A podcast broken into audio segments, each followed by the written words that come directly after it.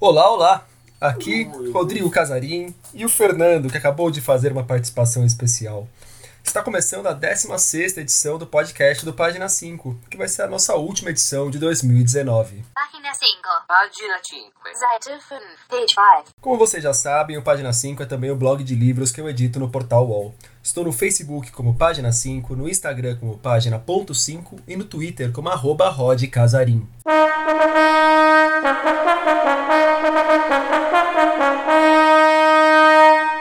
Desta vez teremos um programa diferente. Falaremos de quatro livros, todos deste ano e os três primeiros lançados há pouco.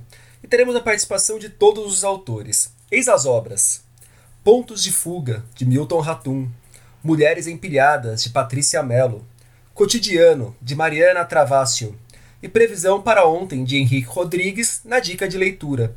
Além disso, uma rápida notícia do meu umbigo.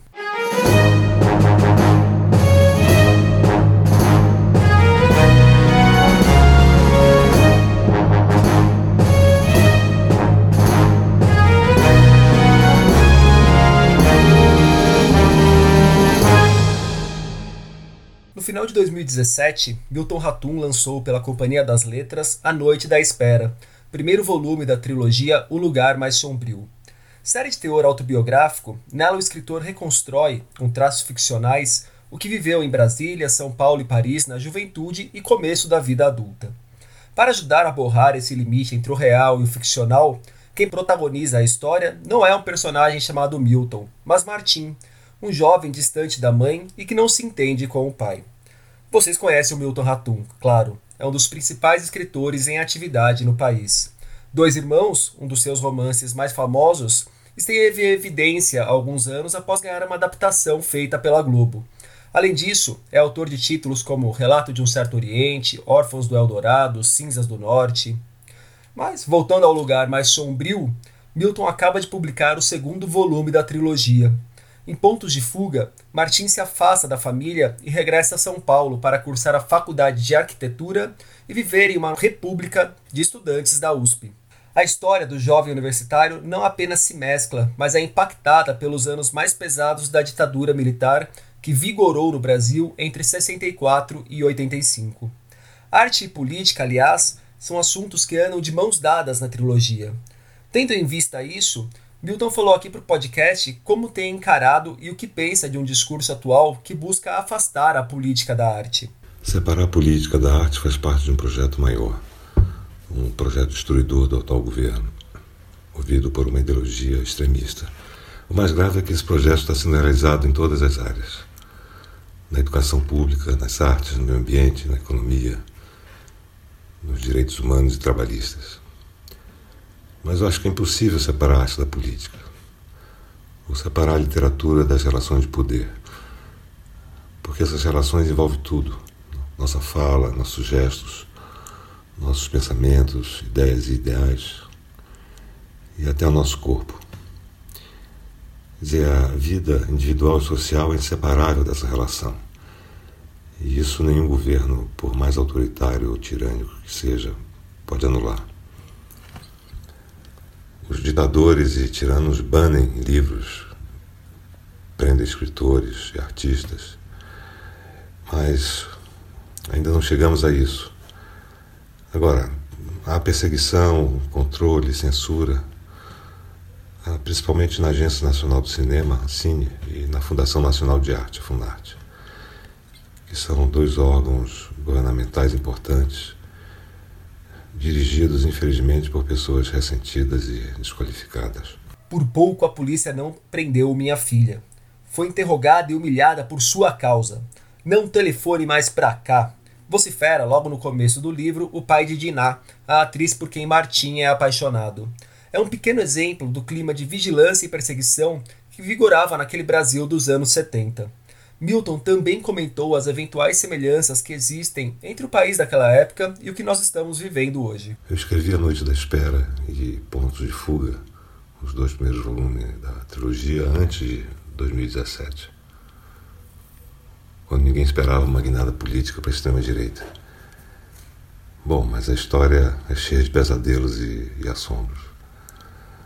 O que está acontecendo hoje no Brasil e em outros países lembra uma frase do personagem Stephen Dedalus, do romance Ulisses, de James Joyce.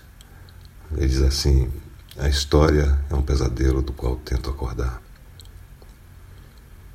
Muitos leitores do romance A Noite da Espera notaram semelhanças ou paralelismos entre o período da ditadura e o das eleições presidenciais de 2018. Eu acho que no ponto de fuga essas semelhanças vão, são mais acentuadas, são mais fortes. Os personagens vivem num ambiente opressivo e violento da ditadura, falam sobre questões morais, políticas, afetivas, sentimentais, intelectuais, e tudo isso ecoa com força nos nossos dias. Mas esse paralelismo não foi pensado conscientemente. Eu não projetei isso. É que às vezes a ficção, mesmo a revelia do autor, da autora, relaciona o passado com o tempo presente. E nessa relação, a literatura pode ser, entre tantas outras coisas, um instrumento de conhecimento da realidade. Aliás, isso foi observado pelo crítico literário Antônio Cândido. No começo do ano passado, após o lançamento do primeiro volume da trilogia, fiz uma longa entrevista com o Milton. Eu vou deixar o link para vocês. No papo, dentre muitas outras coisas, ele apontou que vivíamos numa espécie de caricatura da democracia e lembrou que em Memórias do Cárcere, Graciliano Ramos já falava sobre o pequeno fascismo tupiniquim. Perguntei a ele se a avaliação seguia a mesma daquele começo de 2018 ou se havia se agravado. Graciliano Ramos falou com ironia do nosso pequenino fascismo tupiniquim. Bom, ele foi detido sem acusação formal e ficou encarcerado um pouco mais de um ano. A minha avaliação sobre a nossa democracia de fato se agravou. Antes, eu acho que ela era uma máscara, uma, uma caricatura. Agora, nem isso. O que resta dessa democracia caricata é sustentado por um fio muito fino. E se este fio for quebrado, será, sei lá, o caos, imprevisível. Acho que as instituições democráticas estão muito mais fragilizadas os ministérios públicos, estadual e federal, às vezes ou com frequência, silenciam diante de tanta violência praticada por agentes do governo ou por pessoas que mantêm relações estreitas com ministros e até com parentes do presidente. Eu acho que, na verdade, o atual governo liberou todo tipo de violência. Policiais, milicianos, grileiros, a gente age sem temer a lei e nada, nada, nada disso tem a ver com a democracia. O nome mais apropriado dessa disfunção é, é barbárie mesmo. Agora, mesmo assim, eu acho que a gente não deve parar de ler, de escrever, de estudar, de refletir. Contrário, é preciso lutar contra essa situação caótica, perversa e disfuncional. E as nossas armas, as nossas armas são fracas. São o papel e a caneta, como disse também com ironia o, o velho Graça, o grande Graciliano Ramos. Barbárie. É para ecoar pelas nossas cabeças mesmo, bem como a necessidade da luta. Outro nome importante da literatura brasileira contemporânea, autora de livros que já foram publicados em países como Estados Unidos, Inglaterra, Alemanha e França. Premiada tanto aqui quanto fora do Brasil por títulos como O Matador, Inferno e Ladrão de Cadáveres. Reconhecida por conta de seus romances policiais. Estou falando de Patrícia Mello, que está com um livro novo na praça, Mulheres Empilhadas, romance publicado pela Leia. A obra aborda temas sérios e para lá de urgentes por aqui, a violência contra as mulheres e o feminicídio. No livro, a autora escreve sobre a matança sistemática de mulheres no Brasil, algo que atinge pessoas de todas as classes sociais, de todos os cantos do país. A ideia de escrever um romance sobre a realidade dessas mulheres no Brasil partiu da editora, como Patrícia nos conta. Não há um dia em que você abra os jornais e não leia notícias sobre essa matança de mulheres que ocorre hoje no Brasil, que é uma violência estrutural na nossa sociedade não é à toa que alguns especialistas usem o termo genocídio para se referir a essa violência. é um termo absolutamente justificado quando você presta atenção nas estatísticas. Até o final é, do ano passado, nós tínhamos cerca de 10 mil casos de feminicídios é, nos tribunais, sem solução. Então, é, é uma temática urgente e quando é, a minha editora me pediu para é, escrever um romance sobre a realidade das mulheres no Brasil, eu não tive dúvida de que era sobre esse tema que eu gostaria de escrever. Quem protagoniza Mulheres Empilhadas é Yara, jovem advogada paulistana que vai para o Acre acompanhar o mutirão de julgamentos de casos de mulheres mortas, quase sempre por homens conhecidos. Gente como pais, tios, avós, maridos, namorados, ex-maridos. Para escrever Mulheres Empilhadas, claro, Patrícia se debruçou sobre o tema. Aqui ela conta quais foram as maiores surpresas ao investigar a fundo a violência contra as mulheres no país. Duas questões me chamaram especial atenção enquanto eu escrevia meu romance Mulheres Empilhadas. Não pelo ineditismo nem pela novidade dessas questões, mas pela crueza com que eu as vi no contexto da pesquisa. Uma foi o fato de que a maioria das mulheres vítimas de feminicídio morre dentro de suas casas.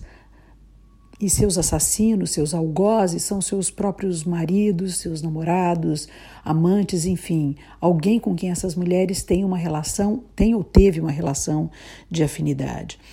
Então, é como se essa ligação afetiva, o casamento, é, desse é, aos assassinos o direito vida e morte sobre essas mulheres é, como se a casa onde elas vivessem fosse, na verdade, o seu próprio patíbulo. Outra questão que me impactou muito durante a pesquisa do romance foi ver como esses crimes de feminicídio é, se transformam em não crimes, né? como a sociedade é, negligencia esses crimes, como ela se acostuma a esses crimes, como ela é, deixa impune esses assassinos, como ela normatiza essa violência e acaba naturalizando essa matança de mulheres que ocorre hoje no Brasil e que é uma, uma matança inaceitável. Tá aí um bom livro para dar aos homens da família no Natal, né? A editora Moinhos publicou há pouco Cotidiano, livro de contos da escritora argentina Mariana Travascio, que nasceu em Rosário, cresceu em São Paulo e hoje vive em Buenos Aires. A obra reúne 11 contos de vozes estranhas que, segundo José Maria Brindisi, que assina a orelha do volume, possuem como escapatória a loucura e o esquecimento, revelando uma angústia onipresente. Mais do que apresentar o livro, Mariana compartilhou conosco a dificuldade em definir exatamente o que fez em cotidiano. Eu nunca sei direito como falar da minha própria obra. Fica difícil para mim pensar o que foi que eu quis fazer na hora de escrever qualquer coisa. Como dizia a querida Flannery O'Connor, eu acredito nisso de escrever primeiro e pensar depois pensar depois no que foi que a gente quis fazer. Eu não deixo de pensar nos homens das cavernas, aqueles homens pré-linguagem, sem língua nenhuma, que quiseram dizer alguma coisa e acabaram desenhando na pedra, escrevendo uma intenção na pedra e acabaram inventando a arte rupestre. Eu acho, como dizia o querido Rulfo, um escritor mexicano que eu admiro muito, que nós, escritores, estamos escrevendo sobre a mesma coisa desde o Virgílio. Na literatura só há três assuntos: o amor, a vida e a morte.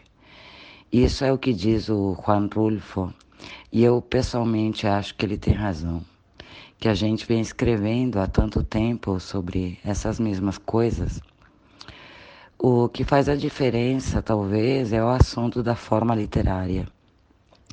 Eu acho que aí sim temos cada um uma espécie de impressão digital própria, pessoal, intransferível, que às vezes pode tornar-se universal e nessa direção virar arte, talvez porque isso que foi escrevido abrange uma preocupação humana, genuína, que pode ser transmitida no geral. Eu acho que isso é arte. Agora bem, quando a gente senta para escrever, nunca sabemos direito o que estamos fazendo e se a gente vai poder transmitir qualquer coisa. Cotidiano saiu originalmente na Argentina em 2015 e foi traduzido para o português por Bruno Ribeiro. Conhecem o Henrique Rodrigues? Ele é um escritor que ataca em todas as frentes: contos infantis, juvenis. Eu adoro o romance que ele lançou há uns 4 anos pela Record, O Próximo da Fila, uma história de formação que tem como protagonista um rapaz que vai trabalhar como atendente de uma lanchonete tipo McDonald's. Mas a dica de leitura é o livro de poemas que ele lançou neste ano pela Cousa, pequena editora lá do Espírito Santo. Em Previsão para Ontem, título que já é um achado, Henrique apresenta ao leitor alguns poemas com pegada sacana, outros que são abraços feitos por palavras. Passagem de Bicicleta, que é dedicado ao amigo Marcelo Moutinho, é belíssimo. E versos mais engajados e politizados. Vejam só esse trecho de O Bolso ou a Vida, um dos meus poemas favoritos. O médio quer muito com o mito.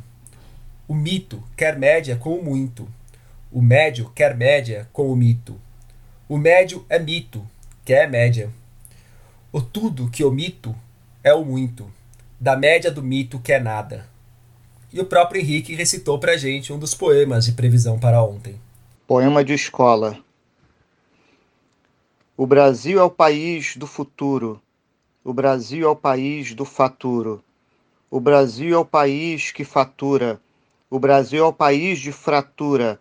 O Brasil é o país nascituro. O Brasil é o país que se fura.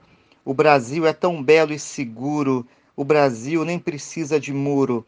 O Brasil tem a pele que é escura. O Brasil pensa que ela é impura. O Brasil, varonil prematuro, o Brasil cabe na viatura. O Brasil tem idade de escola, mas prefere matar, matar aula. Notícias do meu umbigo. Entre a semana passada e esta semana eu gravei a participação em dois podcasts que já foram recomendados por aqui, o Rabiscos e o Literalmente. Para o Literalmente eu indiquei uma das minhas melhores leituras de 2019, o programa deve ir ao ar ainda nesta semana. Talvez até esteja já disponível quando você estiver ouvindo isso. Já o do Rabisco sai na terça-feira que vem, dia 17. Nele, eu, a jornalista Jéssica Balbino e o escritor Tadeu Rodrigues fizemos uma retrospectiva bastante pessoal de muito do que rolou no meio literário neste ano. Deixarei tanto o caminho do Rabiscos quanto do Literalmente para vocês.